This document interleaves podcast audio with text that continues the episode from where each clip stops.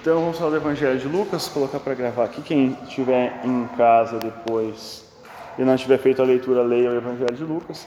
Vamos tentar falar hoje pelo menos uma parte do Evangelho, uma parte do livro, né? Porque são 24 capítulos, vamos tentar falar até o 12. Né? Não sei, não sabemos. Vamos sendo direcionados por Deus. Bem-vindo, Fernando. Então, o Evangelho de Lucas, escrito pelo próprio Lucas, um dos auxiliares de Paulo, o famoso médico, né? A gente dá essa nomenclatura, alguns sugerem que ele era um advogado, alguém da área do alguém instruído dessa forma, né? Mas a grande maioria aceita ele como médico porque ele era o cara que ajudava Paulo. E Paulo tinha algo chamado espinho da carne, que ninguém sabe o que era, e alguns acreditam que era uma doença. E quando ele escreve a última carta, Paulo fala: Todos me abandonaram, só Lucas está comigo. Provavelmente era o homem que estava cuidando da enfermidade de Paulo. Alguns sugerem cegueira ou outro tipo de chaga que Paulo tinha, atrapalhava muito o ministério dele, porém a graça de Deus era suficiente na vida de Paulo. E o médico Lucas era o consolo ali, o amigo para todas as horas e ajudava nas enfermidades. Então, Lucas, um excelente médico, ele não era judeu, como a maioria e como todos os outros escritores bíblicos, né? ele é o único gentil, tirando o autor aos Hebreus, que nós não sabemos quem foi, ele é o único gentil. Boa noite, seus irmãos, estão chegando, fiquem à vontade, tranquilo. Então, Lucas ele é o único gentil. A data que esse livro foi escrito também não é uma certeza, porque pode ter sido lá por volta do ano 58 a.C., de acordo com alguns acontecimentos, ou lá no ano 67, quase no final quando Jerusalém é sitiada e destruída. Ele não é o único livro, ele é o conjunto, né? Ele é casado com o livro de Atos dos Apóstolos. A gente falou na imersão já sobre Atos, né? Foi a imersão com o menor número de pessoas aqui, mas estava muito bom. A gente falou sobre Atos dos Apóstolos, que é a parte B do livro de Lucas. Lucas, ele, conforme os primeiros versículos, ele se dispôs a escrever um relato fidedigno sobre o que Jesus começou a fazer. E ele diz no versículo 1: Muitos se propuseram a escrever uma narração dos acontecimentos que se cumpriram entre nós. Usaram os relatos que nos foram transmitidos por aqueles que, desde o princípio, foram testemunhas oculares e servos da palavra. Depois de investigar tudo detalhadamente, desde o início também decidi escrever-lhe um relato preciso, excelentíssimo Teófilo, para que tenha plena certeza de tudo que lhe foi ensinado. Então, muitos escreveram. O primeiro evangelho, a gente já comentou na versão, foi Marcos. O primeiro evangelho a ser escrito. Marcos também não foi uma, uma testemunha ocular, mas ele foi interrogou Pedro, o cara que andou mais tempo com Jesus, provavelmente. Então, o evangelho de Marcos tinha até um nome Alguns queriam chamar de Evangelho de Pedro, porque toda a narrativa é no estilo de Pedro. A gente vai ver que ele é o menor livro e ele é o, o Evangelho da ação, né? A gente vê todo o cenário que Marcos vai colocando, ele não se detém em, de, em muitos detalhes, diferente de Lucas, que é o mais preciso, que é o que analisa as coisas pelo ponto de vista mais crítico. Por exemplo, Lucas ele é o que fala da infância de Jesus, com ou da, do nascimento com maior detalhe que os outros, porque talvez ele foi numa fonte que os outros não foram. Maria, a gente já vai ver, coisa que alguns não utilizaram. E Marcos também utiliza o Evangelho, Lucas, perdão, utiliza o Evangelho de Marcos. Quando o slide funcionar, eu vou mostrar um detalhezinho interessante ali. Tá? E há uma coisa interessante. O detalhe dele é que a nossa confiança fosse fortalecida, nossa, porque nossa. Ele escreve para o Teófilo. Quem era o Teófilo? Teófilo quer dizer amado de Deus. Alguns acreditam que não era uma pessoa, mas um grupo de amados de Deus. E quando ele trata excelentíssimo, é a mesma palavra que ele utiliza para todas as autoridades romanas, o príncipe, o rei que aparece na escritura, a mesma palavra original, excelentíssimo. Dá um título de alguém nobre, então Lucas pode estar falando para o povo amado, os nobres da igreja, e não a pessoa em particular. Mas, seja qual for delas, o certo é que ele escreveu para nos fortalecer a nossa confiança em Cristo. E as testemunhas que ele foi pesquisar, eram servos da palavra, alguém submisso, alguém que estava preocupado em relatar precisamente os acontecidos na vida, os acontecimentos na vida de Jesus. E ele investigou detalhadamente. Então, Lucas ele era um historiador além de médico. A gente tem um outro historiador que todos, a maioria dos teólogos utilizam, que é Flávio Joséfo. Ele é um historiador dessa época, porém ele não era cristão. Mas ele fala de Jesus, fala dos escritos de Paulo, ele comenta muita coisa que está no Novo Testamento. Tem um livro muito bom chamado História dos Hebreus, aquele livro grossão, deve estar acho que uns 300 reais por aí. São quase 700 páginas, se eu não me engano, um pouco mais. Ele conta a história dos hebreus. É um historiador da época de Jesus que se dedicou. E ali a gente tem muita coisa que a gente não está na Bíblia, mas é como que a gente conhece. Estão lá nos escritos de José. O cheiro do templo, ele chega a relatar que era um cheiro horrível de carne, sacrifícios sendo oferecidos. Imagine só o cheiro de açougue que não tinha no templo. Coisa que nas escrituras não é falado. Já Flávio José dá esse detalhe. É bem interessante. São muitas, infinidade de coisas que José contribui para, mas não era cristão, não acreditava em Jesus como Salvador. E ele se preocupa com a plena certeza de que tudo foi ensinado, com conhecimento pleno. Ele quer o que? Fazer com que o Teófilo uh, alcance o conhecimento pleno de quem era Jesus. Provavelmente também, se Teófilo era uma pessoa, ele não era judeu, ele era um gentil. E Lucas está se preocupando em apresentar o Evangelho de Jesus. E ele faz isso de uma forma muito bela, porque ele se preocupa em apresentar Jesus, o que cumpre toda a os requisitos da fé dos judeus, dos hebreus, aquele que veio da linhagem de Abraão, de Davi e principalmente aquele que é da descendência de Adão, aquele que é o salvador da humanidade. Ele se preocupa em apresentar esse Jesus e um Jesus que é guiado pelo Espírito Santo. A todo momento. A segunda parte, ele vai contar a história de uma igreja que é guiada pelo Espírito Santo, que é o Atos dos Apóstolos. Então o relato dele foi preciso, apresentar esse Jesus que foi guiado e depois a igreja guiada pelo Espírito Santo que Jesus ordena. Então todos os dois livros é um baita, é bom ler um logo depois do outro. Não foi o caso agora nosso, mas um dia tiver um tempo, leia de capa a capa os dois juntos, você vai ver que um complementa o outro. Lucas e. Lucas e Atos, os dois livros que Lucas escreveu. Tem um intervalo pequeno entre eles, mas Assim que finaliza um, já inicia o outro. O anúncio, né, o período aqui da anunciação do nascimento de João Batista e de Jesus, né? Primeiro vem apresentando o evangelho, o nascimento de João Batista. O João Batista, primo de Jesus, Isabel e Maria são primas, os dois também são primos em segundo grau. A gente vai ver aqui, vocês leram, Isabel, estéreo, Maria virgem. Depois a gente vai ver o bebê Jesus e o bebê João. Uh, a gente vai ver o Zacarias velho e o José. Né? Aqui não dá muita ênfase para José, mas o José que deveria fugir. Então, tipo, ele já dá um cenário como era o contexto desse período intertestamentário, né? o período de silêncio que alguns falam do Antigo para o Novo. As pessoas estavam ansiando pela revelação do Messias curiosidade. Será que o, que o Zacarias ficou mudo até o nascimento? Porque ele ia falar achei, coisa. Achei tão. Será que ele ia. Ah, com certeza. Eu acho que ninguém conseguiria ficar em silêncio e guardar para si mesmo uma revelação tão profunda.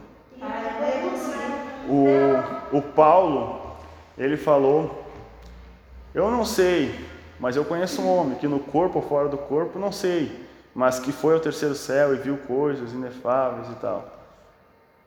É o único que viu, uma, teve uma revelação grandiosa da eternidade e não falou nada, porque Deus lhe proibiu de falar, de falar o que ele viu. Ele disse que não. E quando ele vai narrar isso, ele se entrega, né? ele diz: Eu conheço um homem.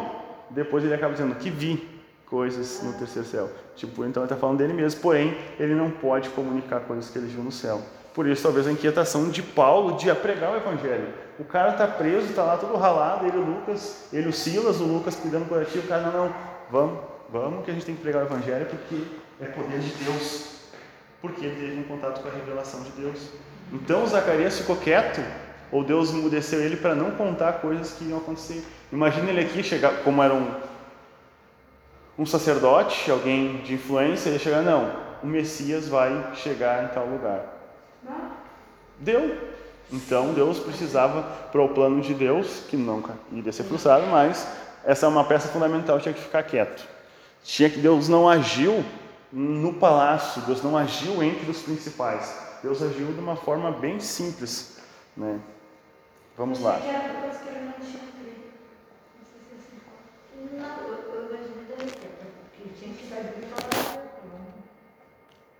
Vamos lá. Deixa só eu ver o que eu sinalizei aqui. O Herodes era o rei da Judéia. Lucas é o único que dá dados importantes de dados. Ele fala que o Herodes, depois vai falar de outros ali. Uh, um sacerdote chamado Zacarias, que fazia parte do grupo sacerdotal de Abias. A gente vai ler semana que vem, lá em 2 Crônicas, 1 Crônicas 24. Fala de 24 divisões de turnos que tinha no templo. E Zacarias caiu exatamente nessa turma de Abias, porque eles pertenciam né, à linhagem sacerdotal de Arão, Zacarias e Isabel eram justos aos olhos de Deus e obedeciam cuidadosamente a todos os mandamentos e estatutos do Senhor. Não tinham filhos, pois ela era estéril e ambos estavam bem velhos. Isso no contexto hebraico, Lucas também está dizendo para eles que tragédia familiar. Eles não podem ter filhos. Lembra do Antigo Testamento? Aqui parece que está resgatando coisas lá do Gênesis, né? coisas lá do princípio da Bíblia. Eles não podiam ter filhos, eles já eram velhos, mas nesse certo dia, quando ele estava servindo no templo, quando o grupo dele estava lá na escala, que provavelmente foram poucas as vezes que ele teve esse privilégio, não eram muitas as vezes que os sacerdotes faziam isso, ele entrou no santuário para queimar incenso. Lembra lá de Levítico e tudo mais, entrando no lugar, no lugar santo. Uma grande multidão estava aguardando, provavelmente alguma festividade, um, uma festividade bem importante. Então um anjo do Senhor lhe apareceu. Como era esse anjo, a gente não sabe. A Bíblia não dá detalhes de anjo. Ah, anjo tem asa, anjo é branco, tem aquelas coisas do jogal que a gente fala. Não. Lembra que para Abraão foram como se fossem três homens. A Bíblia nunca falou que anjos têm asa. Como Zacarias identificou que era um anjo? Porque a tradução, né, em Apocalipse fala, e o anjo da igreja, porque anjo quer dizer mensageiro. Ficou lá traduzido como ah, o anjo da igreja, porque é o mensageiro de Deus em determinada igreja. É a mesma palavra. Então, o anjo é o mensageiro de Deus. Gabriel, daí a gente vai ver a distinção lá do arcanjo Miguel, alguém que tem um comando sobre os anjos. Por isso, o arque, igual arcebispo e assim por diante. Como ele identificou que era um anjo? Dentro dos santos dos santos, só podia entrar o sacerdote. Se apareceu alguém dentro dos santos santos, é porque algo espiritual e algo fora do comum está acontecendo. Por isso que ele se assustou. A gente vai ver no versículo 12: Ao vê-lo, Zacarias ficou muito abalado e assustado. O anjo, porém, disse, como desde o Antigo Testamento: Não tenha medo. Lembra? Apareceu para Gideão? Não tenha medo. Sempre foi assim, né? Os anjos aparecem, diz por quê? Provavelmente quando alguém vê um anjo fica apavorado porque é um ser de uma outra espécie, de uma outra natureza. Ele fala que Zacarias, sua oração foi ouvida, Isabel vai ter um filho, vai chamar João. Você vai ter uma grande satisfação e alegria, muito se alegrará no nascimento dele, pois ele será grande aos olhos do Senhor. Nunca tomará vinho, nem outra bebida forte, será cheio do Espírito Santo, já desde o nascimento. Lembra de Sansão? Os pais velhos já não podiam ter filho, vem o anjo do Senhor, dá o nome da criança e diz que ele não é para tomar bebida forte, que não é para se embriagar com vinho, que ele vai ser cheio do Espírito Santo. E Lucas vai usar diversas vezes, cheio do Espírito Santo. Já desde o nascimento, que a gente vai ver ali logo mais. Ele fala, fará muitos israelitas voltarem ao Senhor. Será um homem cheio do Espírito ah, não, será um homem com o espírito e o poder de Elias. No mesmo estilo que Elias, lá em Reis, se apresentou, um homem que se vestia com roupas brutas, sem muito acabamento, um homem que levou Israel ao arrependimento e se voltar contra o idólatra Cabe. Agora vem esse João, esse mesmo espírito, pregando o arrependimento dos pecados, dizendo que o rei, o Herodes que está em adultério está errado, que tem que se ajeitar, e pavimentar a estrada para o Messias, que é o termo que ele vai usar já já. Tá, o Zacarias ficou mudo. Você ficará mudo até os dias em que essas coisas acontecerão, pois não acreditou em minhas palavras que se cumprirão no devido tempo, porque era impossível a mulher ter filho sendo velho. Então, por isso que ele não tinha como acreditar. E como que eu vou ter um filho? Vai se chamar João, não tem nada a ver. Porém, como sinal, Deus faz com que ele fique mudo. Ou seja, quando retomar a fala, é porque as coisas estão acontecendo. Então, a mudez ali a gente já está vendo que é um sinal, paz, pastor, que é um sinal da veracidade dos fatos, porque ele voltou a falar lá na frente. Exatamente. Ao fim dos seus dias de serviço no templo, Zacarias voltou para casa. Então o sacerdote ele era obrigado a ficar determinado tempo envolvido no sacerdócio ali, conforme a sua turma. Depois que ele se aposentou, né, foi jubilado, ele voltou para sua casa nas regiões montanhosas. Vai ser bem interessante. Então Zacarias, o pai do João. Depois disso, não muito tempo, Isabel engravidou, não saiu mais de casa por cinco meses. Como o Senhor foi bom para mim. Na minha velhice, exclamou ela. Nada ainda, Nato? Ixi, tudo bem. Não, meu computador só está ligado, tudo, mas está só processando e não vai. Até botei o slide ali, mas não passa para frente, tá? É, vou ter que desligar. Na verdade, para desligar ele só tirando a bateria. Mas deixa lá, deixa quieto. Vamos, vamos, por, vamos lá. Então ela exalta que Deus tirou a humilhação por ela, que ela era estéril. Agora o Lucas vai narrar a anunciação né, do nascimento de Jesus. Vamos só aos textos mais importantes aqui. Gabriel aparece para essa virgem chamada Maria, uma jovenzinha, que estava desposada ou noiva do José, um homem um pouco mais velho que ela, e o acordo de noivado era igual ao casamento. Ele não podia, se houvesse alguma mácula na sua reputação, ele estava, por lei, livre para repudiá-la. Dizer, eu não quero porque ela tem. Agora, como não aconteceu isso, ele não tinha como repudiá-la, porque foi o do Espírito Santo. Né? Então, por isso, José ele acabou com todo o seu direito ia fugir, mas aí Deus interveio. Eu acho que Lucas não dá tantos detalhes.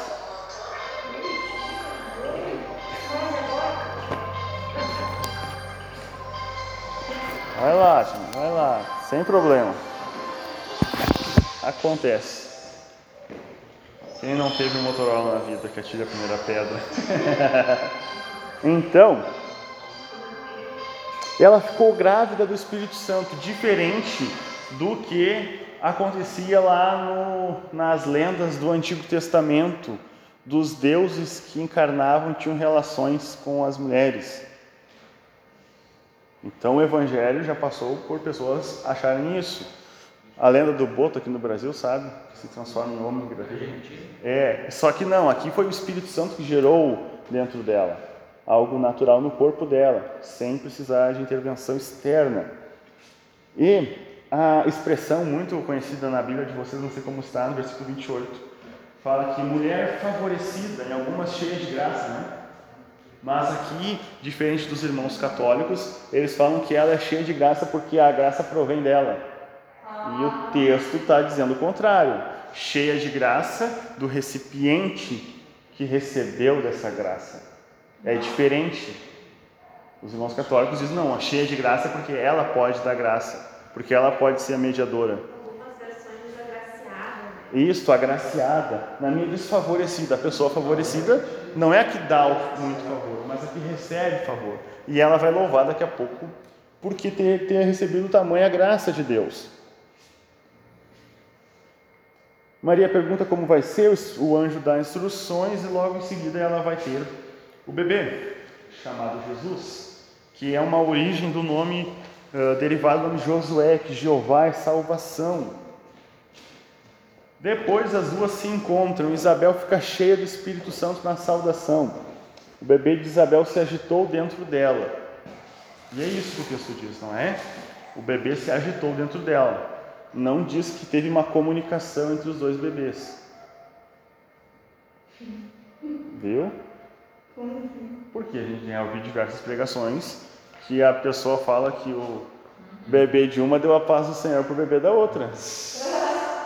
Que um deu um decanta e o outro, sabe? Tipo, não, ela, o bebê se agitou e a Isabel ficou cheia do Espírito Santo. É o que o texto diz. Mas as pessoas falam e pregam que os bebês se comunicaram. Não, embora Jesus seja Deus encarnado também no ventre, ele não se comunicou com João Batista. Calma, o texto não, não diz isso. E Isabel exclama: Você é abençoada entre as mulheres, e abençoada é a criança do seu ventre, porque tenho a grande honra de receber a visita da mãe do meu Senhor. E o bebê se agitou de alegria.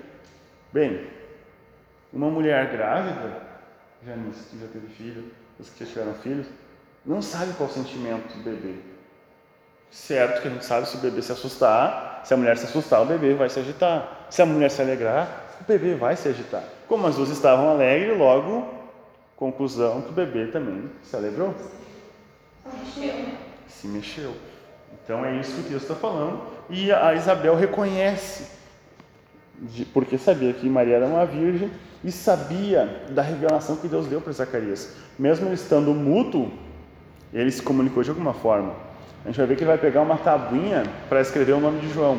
Essa tabuinha era uma tábua de cera leve que se podia fazer anotações breves. Imagina isso aqui de cera, eu pego um pedaço de madeira pontiagudo e faço a inscrição. Vai ficar ali. Então, imagina, ah, o velho Zacarias, ó, recebi uma visão e vai acontecer isso. O Messias está próximo.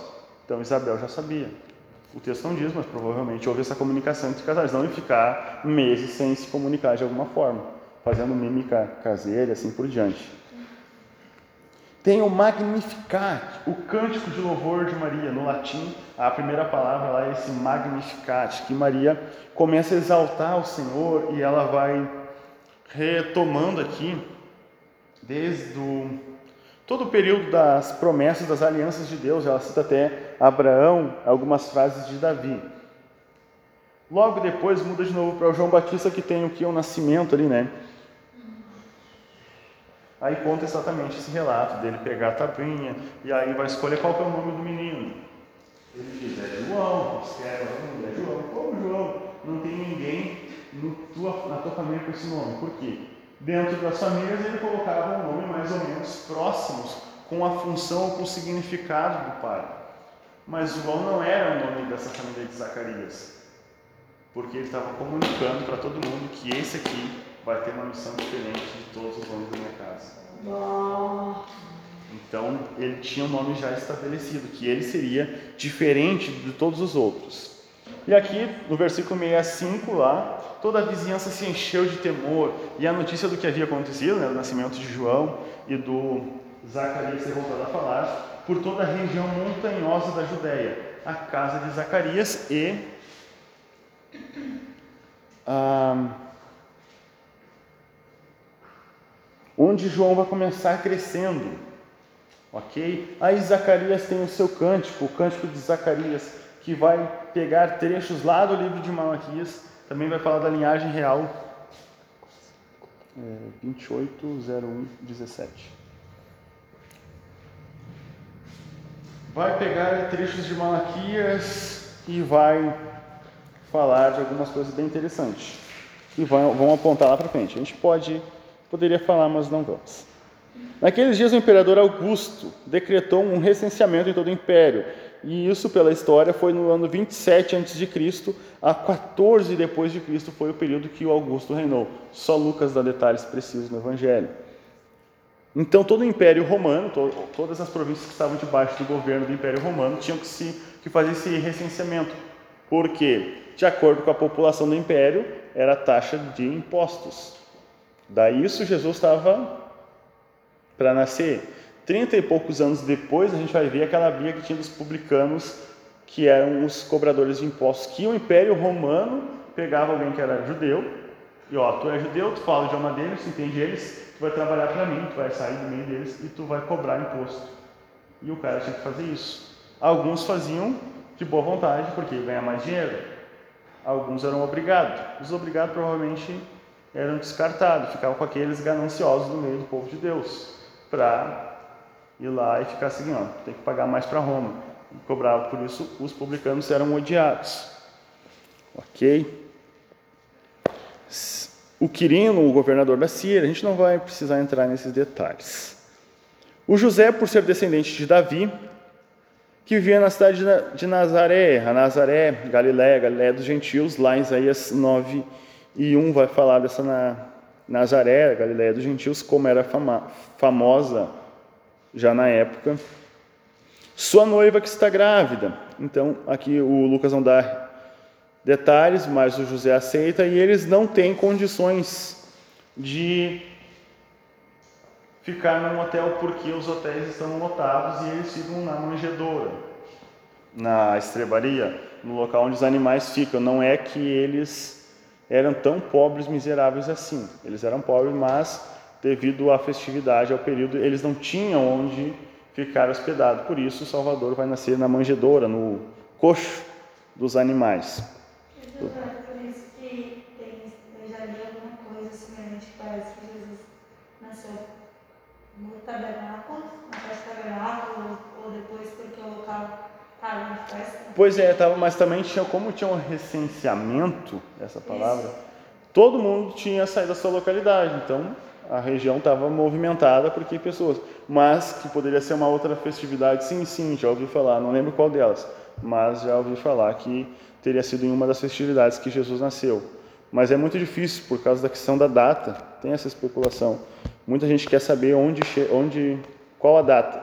De alguns falam que Jesus nasceu lá no quarto, ano quarto antes de Cristo, ou quarto depois de Cristo, sabe? Então, de acordo com esse calendário que a gente tem. Os pastores e anjos têm uma momentânea noção do que está acontecendo nas regiões celestes, porque os anjos, né? O anjo, na verdade, do Senhor aparece para, os, para, para eles num resplendor da glória dos céus, que os cercam, ficam atemorizados. Era como se fosse lá no Êxodo. A glória do Antigo Testamento está começando a aparecer no período do nascimento de Jesus. Foram coisas assim. Os caras estão lá, pastores viram e aí o anjo fala que não tenha medo, eu trago notícias de grande alegria para todo o povo, para todo o povo de Israel. Hoje em Belém, na cidade de Davi, nasceu o Salvador, que é o Cristo, o Senhor, Senhor e Salvador. Essas duas palavras que andam juntas, esses dois títulos, o Salvador dos pecados e o Senhor do povo de Israel. Está apresentando Jesus, aquele que vai cumprir todas as promessas de salvação do Antigo Testamento. E não, não foi, o anjo não apareceu e a glória não apareceu no templo entre os sacerdotes e nem no palácio do rei, mas apareceu um, bando de pastores que ninguém sabe o nome. Jesus deixa para inaugurar, Deus deixa para inaugurar o, o período do reino com seu filho Deus encarnado no meio de um bando de pastores, de pessoas comuns, de pessoas simples. Até porque tem aquela ocasião do Herodes, que vem os reis magos do Oriente, e chegam no palácio, tá, aqui nasceu o Salvador, o rei, a gente veio prestar honra. Isso já foi bem depois de Jesus ter nascido. Aí eles querem saber onde Jesus está e vão ao rei. O homem se reporta ao rei para saber, mas Deus não se reporta ao rei para começar as suas promessas. Simplesmente foi para o meio do povo, onde ninguém queria ir. O famoso reino de ponta cabeça. Glória a Deus, de repente, né, juntou-se ao anjo uma grande multidão do exército celestial, diversos anjos, louvando a Deus e dizendo: Glória a Deus nos mais altos céus e paz na terra, aqueles de que Deus se agrada. E aqui a gente vai ter uma ideia de todo o livro. São as pessoas que Deus se agrada. Aqui Lucas deixa, ó, presta atenção, ele não está falando daquelas pessoas que se agradam de Deus, mas as pessoas que Deus se agrada, a esses vão ter paz. Paz, aqueles que Deus se agrada. Como está na versão de vocês, tem alguma coisa diferente? O versículo 14.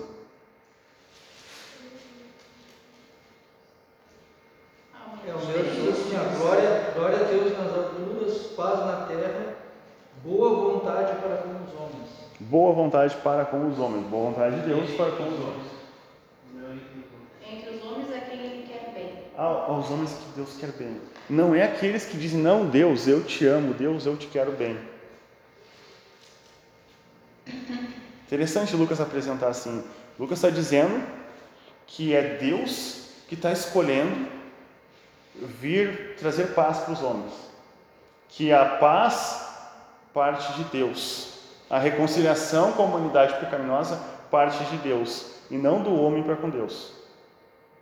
Então é Deus, o Filho de Deus, que está vindo para trazer paz para os homens. E essa já é uma mensagem que Lucas vai trazer. E a gente vai ver como ele pegou as parábolas, alguns ensinamentos, e montou para dizer que é Deus que está vindo para ter paz com os homens. Embora os homens não vão querer ter paz com Deus. E a gente vai ver esses detalhes já já. Ensinamentos assim, que as pessoas que recebem a sua graça. As pessoas, o agente passivo, que recebe de Deus o ativo, a sua graça. É sempre partindo de Deus para conosco. Nunca é o homem que toma a iniciativa, não, eu quero ter paz com Deus. O homem só vai ter cair em si quando o Espírito Santo toca nele. Lucas fala do filho pródigo. E caindo em si, ele lembrou do que o pai já tinha feito por ele. E assim por diante. Lucas é cheio desses detalhes. Jesus foi crescendo, esqueceram o bebê? Não, não, não, esse aqui é outro detalhe, depois que vai esquecer ele no templo. Ah, e daí todos testemunharam de que Jesus, os pastores ficaram admirados. Aí tem no versículo 20, 19, uma frase importante. Maria, porém, guardava todas essas coisas no coração e refletia sobre elas. Essa expressão o Lucas que usa porque a fonte dele pode ter sido Maria para essas informações. Então, Maria guardava, ela não entendia tudo na época, mas ela guardava porque sabia que seu filho era especial, mesmo ela não tendo compreensão de todo o que iria acontecer. No oitavo dia, como costume judeu, ele é apresentado no templo. Ah, vocês conseguiram aí? Tá- tem um arquivo escrito apresentação 1 na área de trabalho. Está escuro ali também.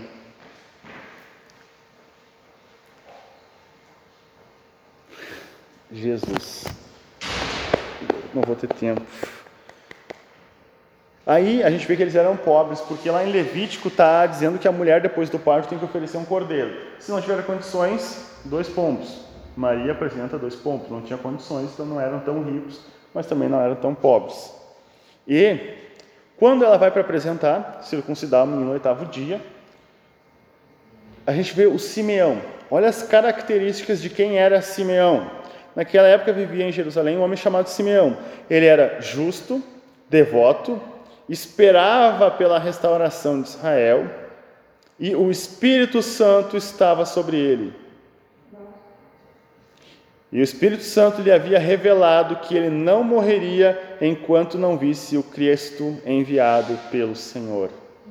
E aqui a gente tem margem bíblica, como disse um pastor querido, para dizer que quem tem promessa não morre. Porque Deus disse: Tu não vai morrer enquanto tu não ver o Cristo. Então Simeão estava descansando, sabendo que ele veria a promessa se cumprir antes de morrer. Enquanto não visse o Cristo ungido, né, o título Messias de Israel. Neste dia, olha só, o Espírito o conduziu ao templo.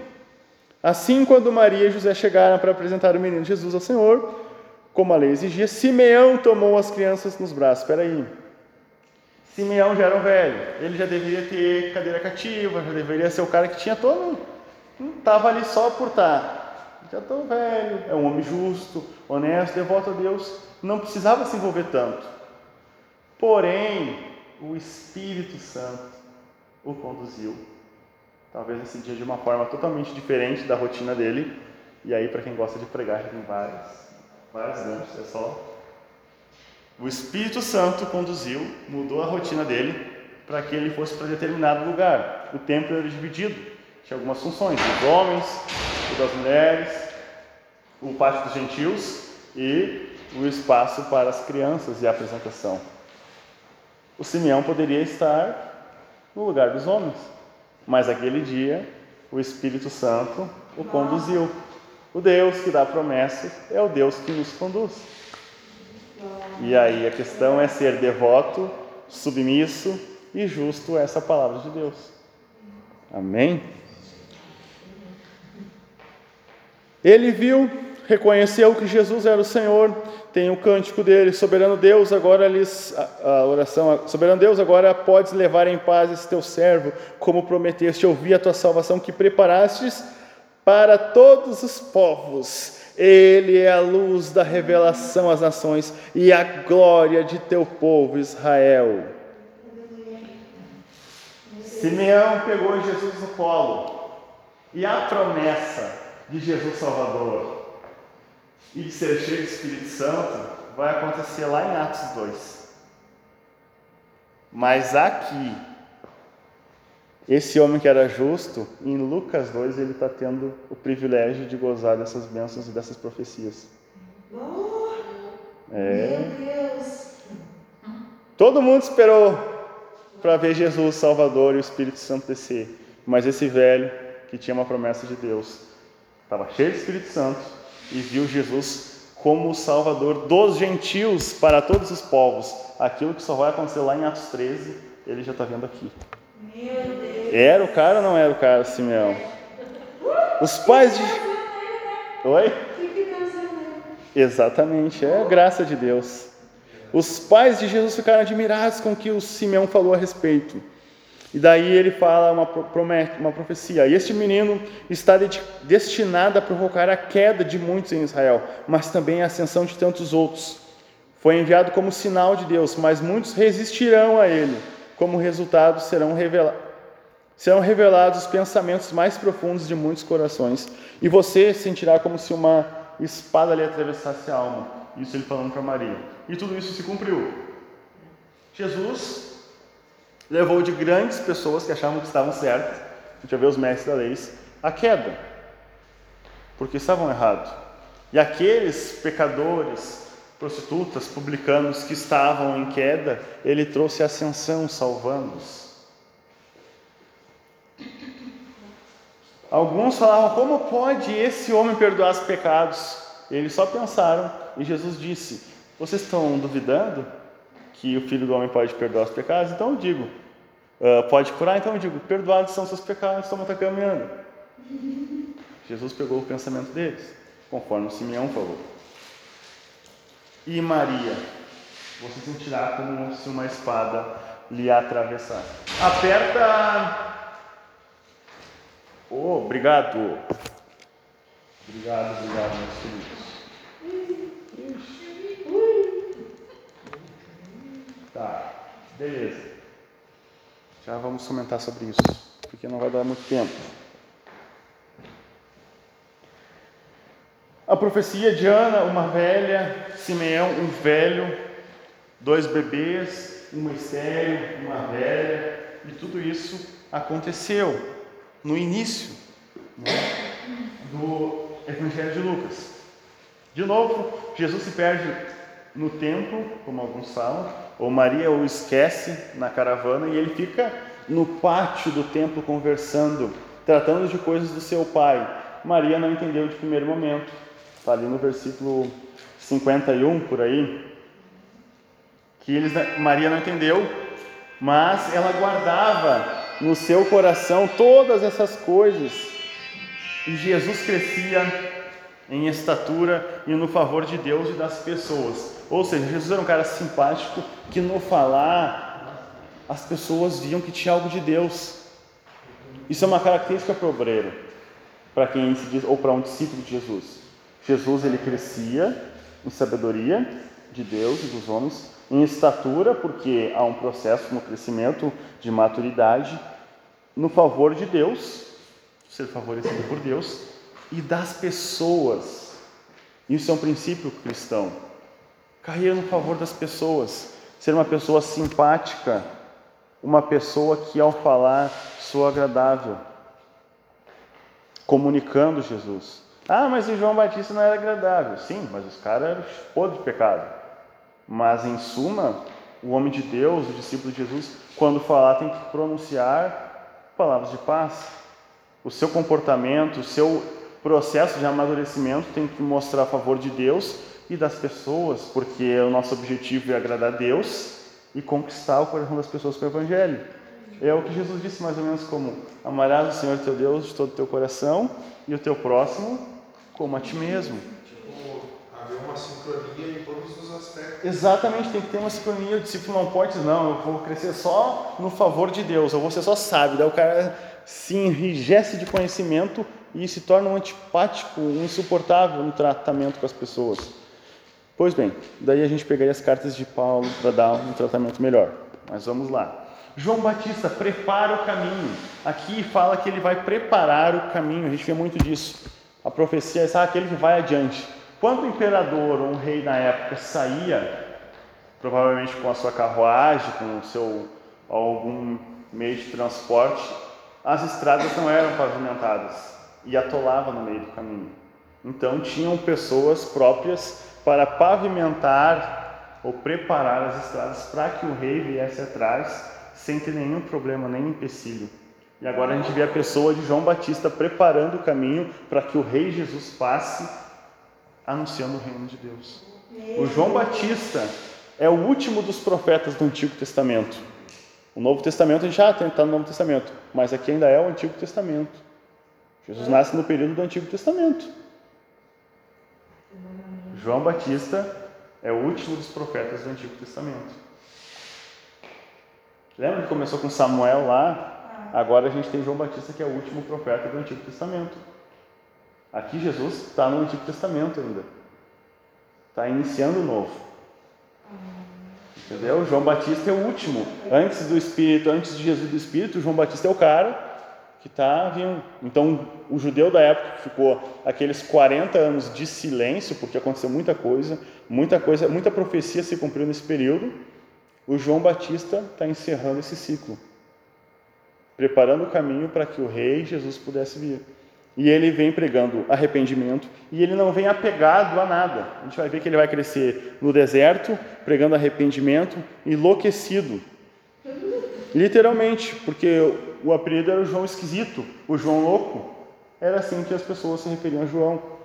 Porque o cara que ficava na, eu costumo dizer, na esquina da, da Judéia, bem assim, numa região propícia, bem assim, e logo em seguida era o Jordão. Ele ficava estrategicamente. Todo mundo tinha que passar por ali. Até os, os reis, os, os grandes. Todo mundo passava. E o João chegava e começava a pregar. Arrependeu suas raças, suas cobras venenosas, que querem enganar Deus, fugindo da ira vindoura. A mensagem do João: essa é a voz que clama no deserto, que preparem o caminho para o Senhor, abram uma estrada para ele, os vales serão aterrados e os montes e as colinas nivelados. As curvas serão endireitadas e os lugares acidentados aplanados. Então todos verão a salvação enviada por Deus. É o que João pregava. Todos. A mensagem de João é universal. O arrependimento é universal. Todos têm que se arrepender. Essa era a mensagem do João Batista, o cara que preparou o caminho. Tá, não vou falar tantos detalhes. Os antepassados de Jesus, ainda no capítulo 3, finaliza com uma genealogia bem longa, que vai desde José até Adão, que vai lá na linha. O que, que eu coloquei aqui na letra? Ah, ele, o Lucas ele traz uma linhagem humana. Ele não se detém a Abraão, ele não se detém a Davi como Mateus. Mateus inicia Jesus, filho de Davi e de Abraão. Jesus, o rei e o salvador de todas as famílias da terra. Mas agora o Lucas está dizendo que ele vem de Adão e Adão de Deus. É ele o resgatador de toda a humanidade, porque o propósito do livro de Lucas é para os gregos, para os gentios e apresentar Jesus como, deixa eu ver aqui, chamar ali o que a gente estava falando antes de começar. Exatamente, e apresentar Jesus como o filho do homem. Essa é a missão de Lucas aquele filho do homem que Daniel cita, agora Lucas quer apresentar Jesus como filho do homem, vindo dessa raça de ser humano, de Adão. Então, toda essa genealogia. Filho do homem, salvador dos pecadores. Exatamente. como filho do homem agora, o cabeça de uma raça salvadora. O Adão, o cabeça da raça pecadora, agora vem Jesus, o cabeça de uma raça santificada e salva. Que Romanos vai tratar, e a gente já falou em Romanos isso. Aqui ele apresenta em diante, no próximo capítulo, o batismo, a genealogia e a tentação de Jesus logo no início do livro. O batismo, o Lucas quer transmitir que Jesus teve uma vida espiritual exemplar, porque o batismo tem a ver com questões espirituais. A genealogia, um relacionamento com a raça humana que Jesus tem. E a tentação, lidar com os problemas morais da humanidade. E Jesus triunfa naquilo que Adão cai. Aquilo que Adão perde no paraíso, Jesus triunfa na tentação.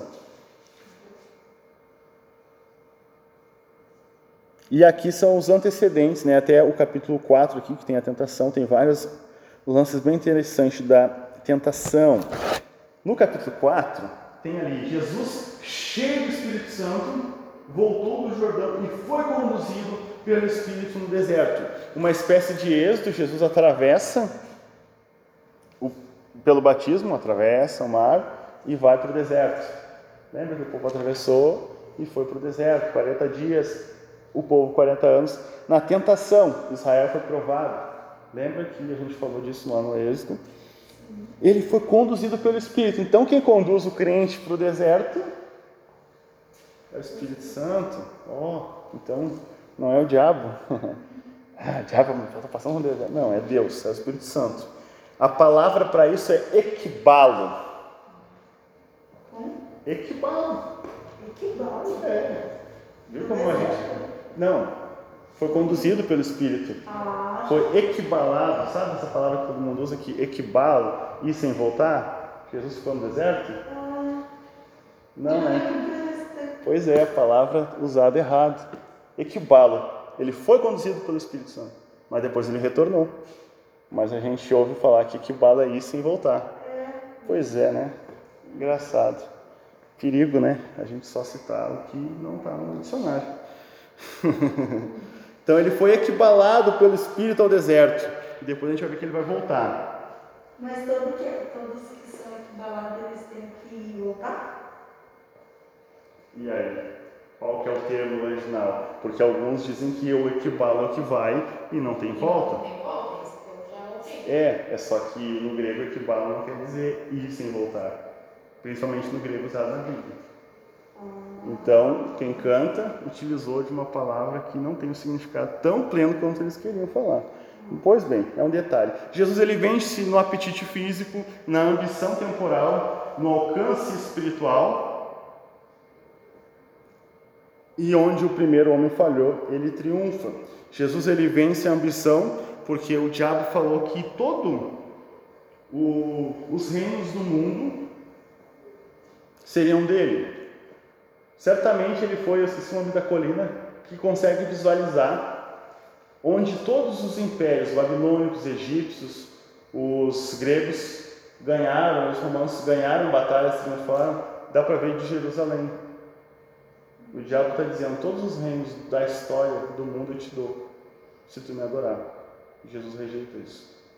Porque ele é aquela pedra cortada sem auxílio de mãos que destrói todos os reinos do mundo e vem trazer o reino espiritual. E aí é uma conversa gigantesca para outra hora. Jesus vai para Galiléia. Agora começa então o ministério de Jesus depois da tentação, depois do deserto. E ele começa então a dar uma missão, uma controvérsia, né? Os primeiros discípulos lá na beira do lago de Genezaré. Antes só deixa, porque a gente não vai ter muito tempo, já é 10, 8, 9, 9. Tem parábolas que só tem no livro de Lucas, não tem nos outros. E são essas daqui.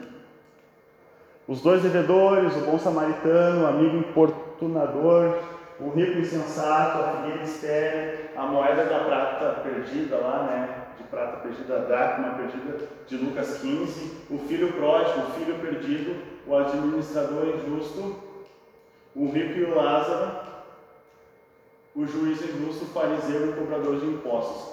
Aqui em Lucas 15 a gente vai ter mais detalhes, tem mais uma outra coisa perdida, que é a ovelha perdida, mas é falado em outro lugar. Então, capítulo 15 ele só fala de coisas perdidas: ovelha perdida, moeda perdida e o filho perdido.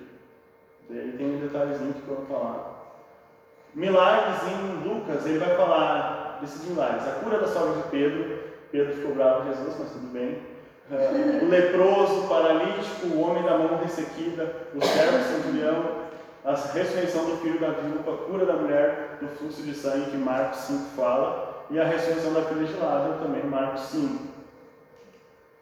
Depois ele vai falar também, ele vai curar uma paralítica, um homem idópico, que eu esqueci o significado, que tem. Já vejo ali. Cura de dez leprosos, que o outro evangelho fala de um leproso, fala de dois leprosos. Esse fala de dez, que apenas um volta. Tem a cura de um cego, que aqui eu acho que não dá um nome. A restauração da orelha do servo do sumo sacerdote. Não era um soldado.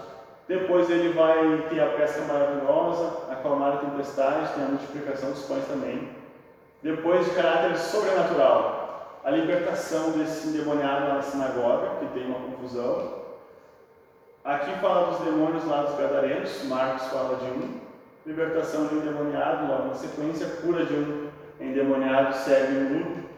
E aqui, uma relação bem confusa, mas olha como a gente lê os três primeiros evangelhos e a gente vai estar lendo sempre a mesma coisa, né? Por quê?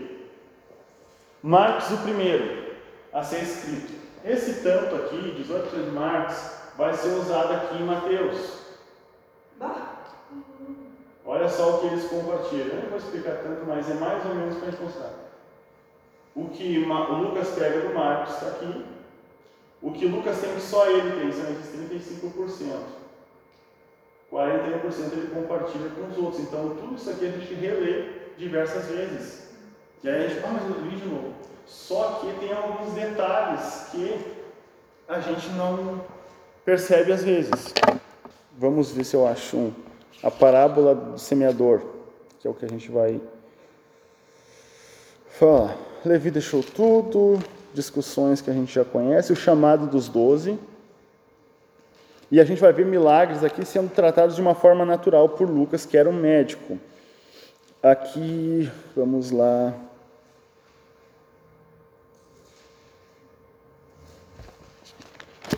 Parábola das, do semeador.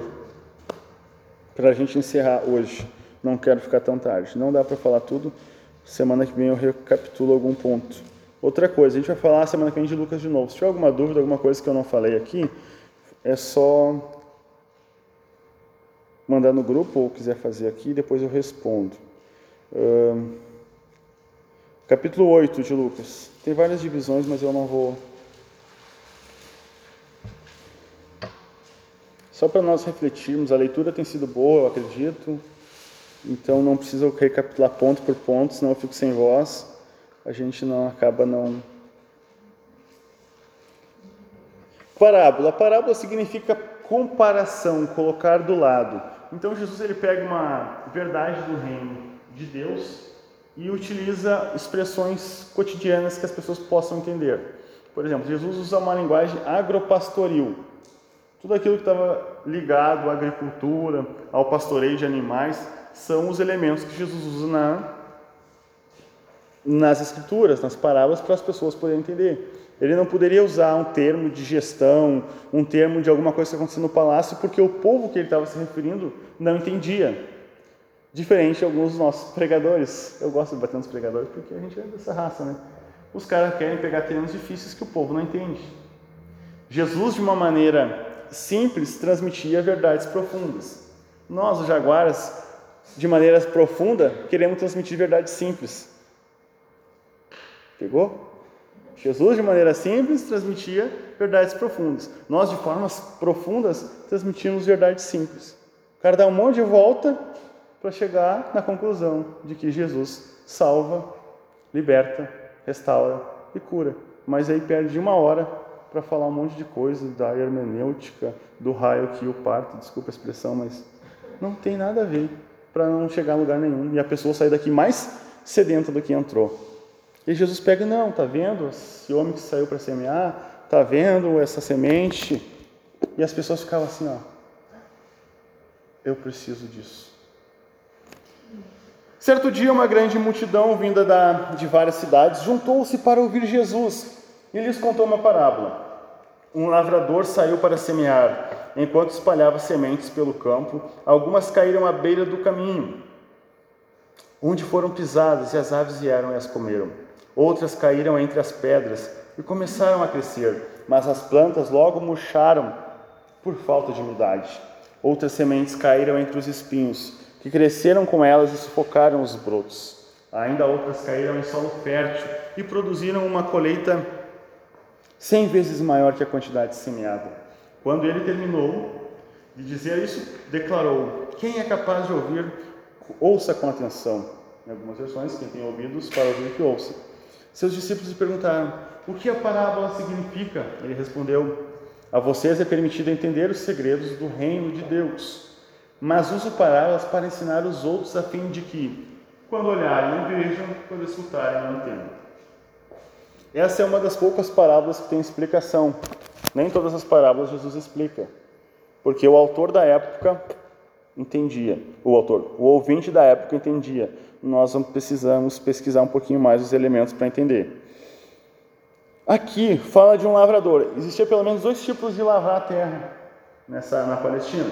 Uma era jogar a semente no solo, depois viria com arado, revolvendo a terra, e aí pegava a semente para dentro da terra e assim por diante. A outra era de revolver a terra e depois jogar a semente em toda a superfície, toda a terra, toda a eira. Gente não sabe bem qual que Jesus está falando, por quê? A gente observou que o cara começou a plantação, larga a semente e fala de uma colheita, mas não há o processo. O processo que é feito isso não há. Ele vai falar de umas que caíram à beira do caminho, mas quem é louco de jogar à beira do caminho? Por quê? Porque ele vai arar depois. Então ele jogou a semente. Quem é o semeador da parábola?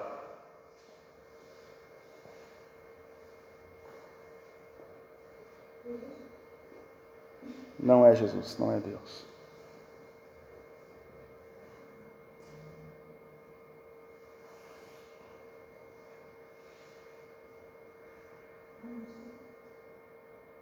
a gente tem um gancho para.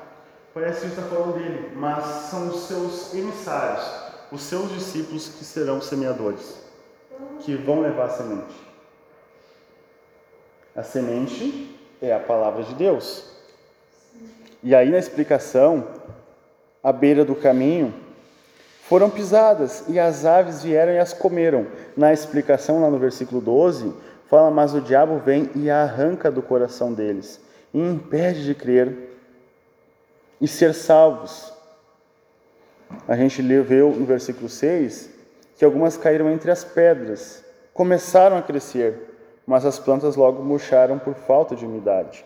Onde o arado não revirou muito bem, tinha pedras, não teve espaço para semente, não se fala qual, mas descer abaixo da pedra e criar raízes.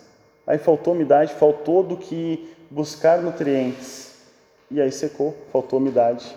E a semente sem o nutriente, sem a umidade, sem onde buscar água, ela seca. E aí Jesus fala que são aqueles que com alegria recebem, porém sem raízes profundas, acabam desanimando quando enfrentam diversas provações, no versículo 13 e algumas caíram entre espinhos, que cresceram juntos e sufocaram, que são aquelas que receberam a mensagem, porém foram sufocadas pelas preocupações, riquezas e prazeres dessa vida, lá no versículo 14.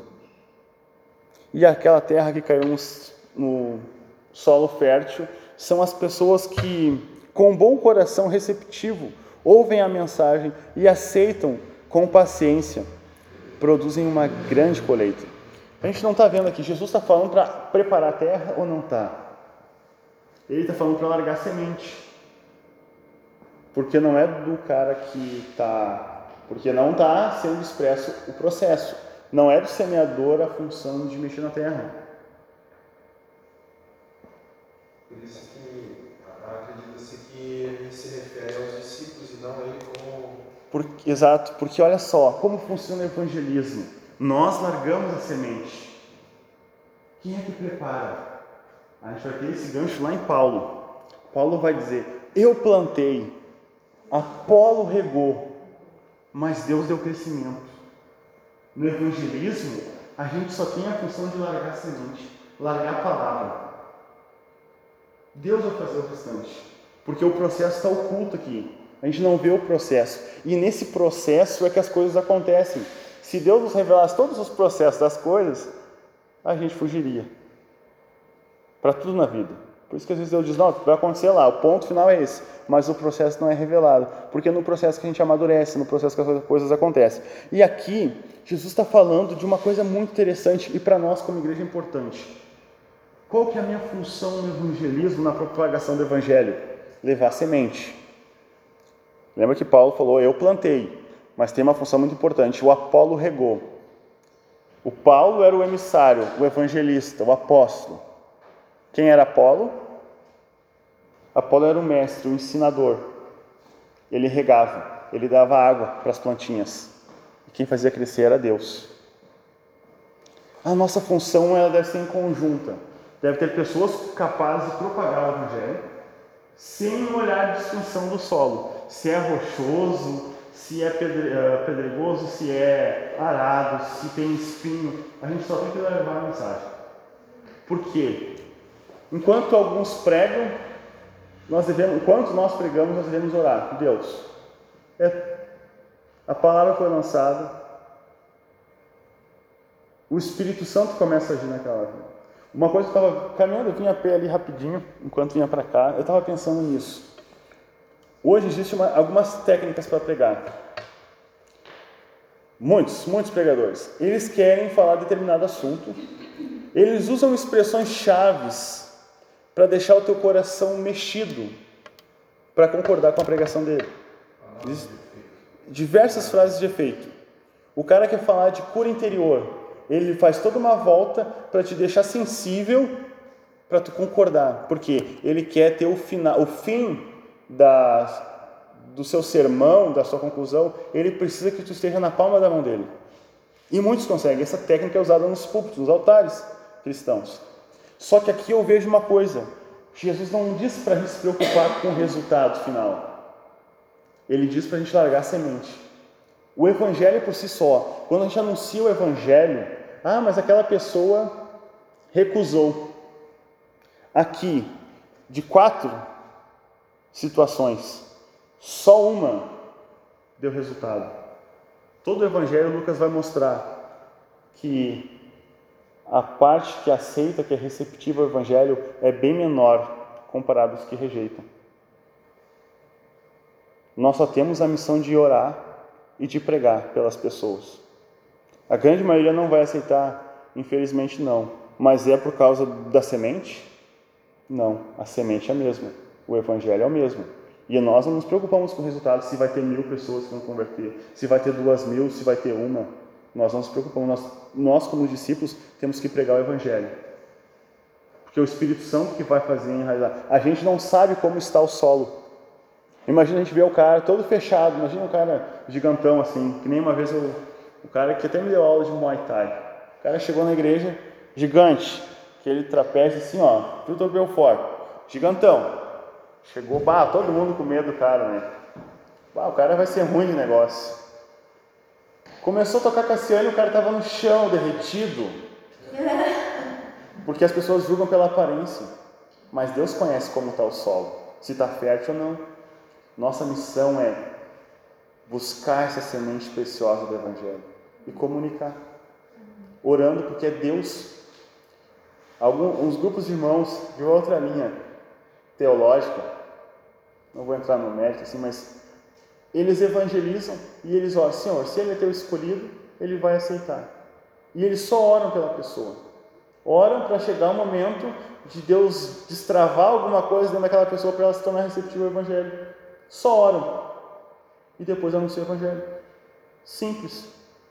E parece isso que Jesus está ensinando. Vocês têm que levar a semente, se preocupar em levar a semente.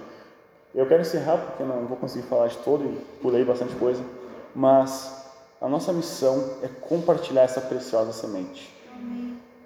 E para isso a gente precisa ter a semente para no alforje para espalhar em qualquer terra.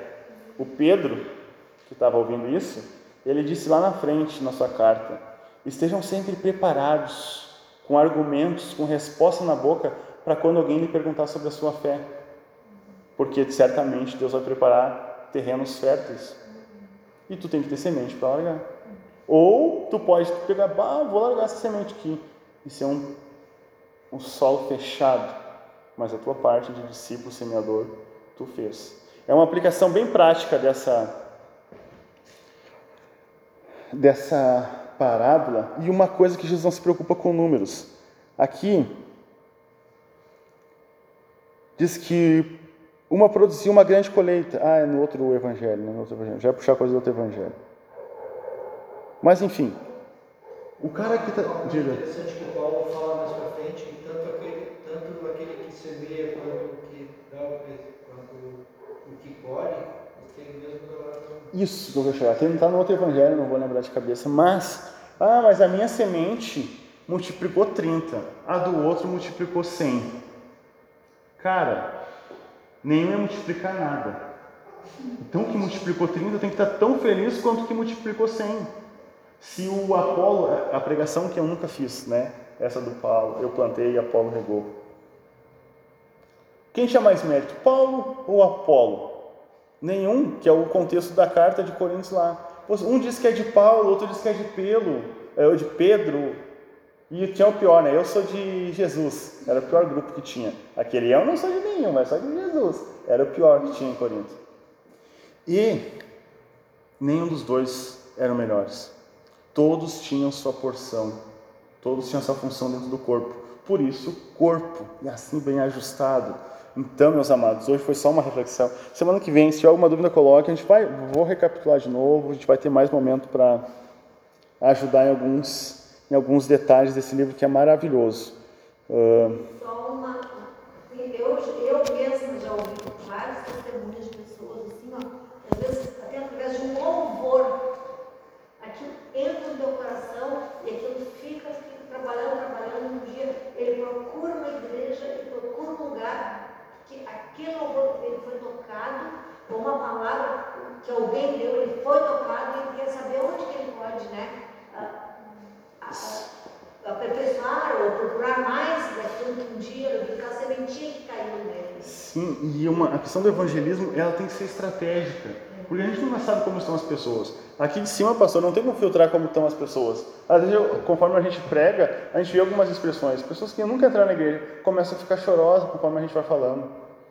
Tem os espertalhões que veem isso e já se provalece. Ah, está sensível aquilo ali. Mas é o Espírito Santo que está atuando. A minha função é pregar. A minha função é a semente. E como ela é, sem falsificar a semente. Não uma semente transgênica para dar mais, para ser mais saudável. Não, a semente não é podre. A nossa semente é saudável. A mensagem do Evangelho é saudável. E ela é suficiente para transformar o coração mais perverso, que é essa é a missão do Evangelho transformar o homem mais perverso num homem salvo. E cara, isso é tão maravilhoso, é tão poderoso. E a igreja precisa ser, nós como igreja, precisamos nos comprometer em sermos estratégicos. E coisas práticas dentro da igreja nos atrapalham. Quem está ouvindo, amém, Deus nos abençoe.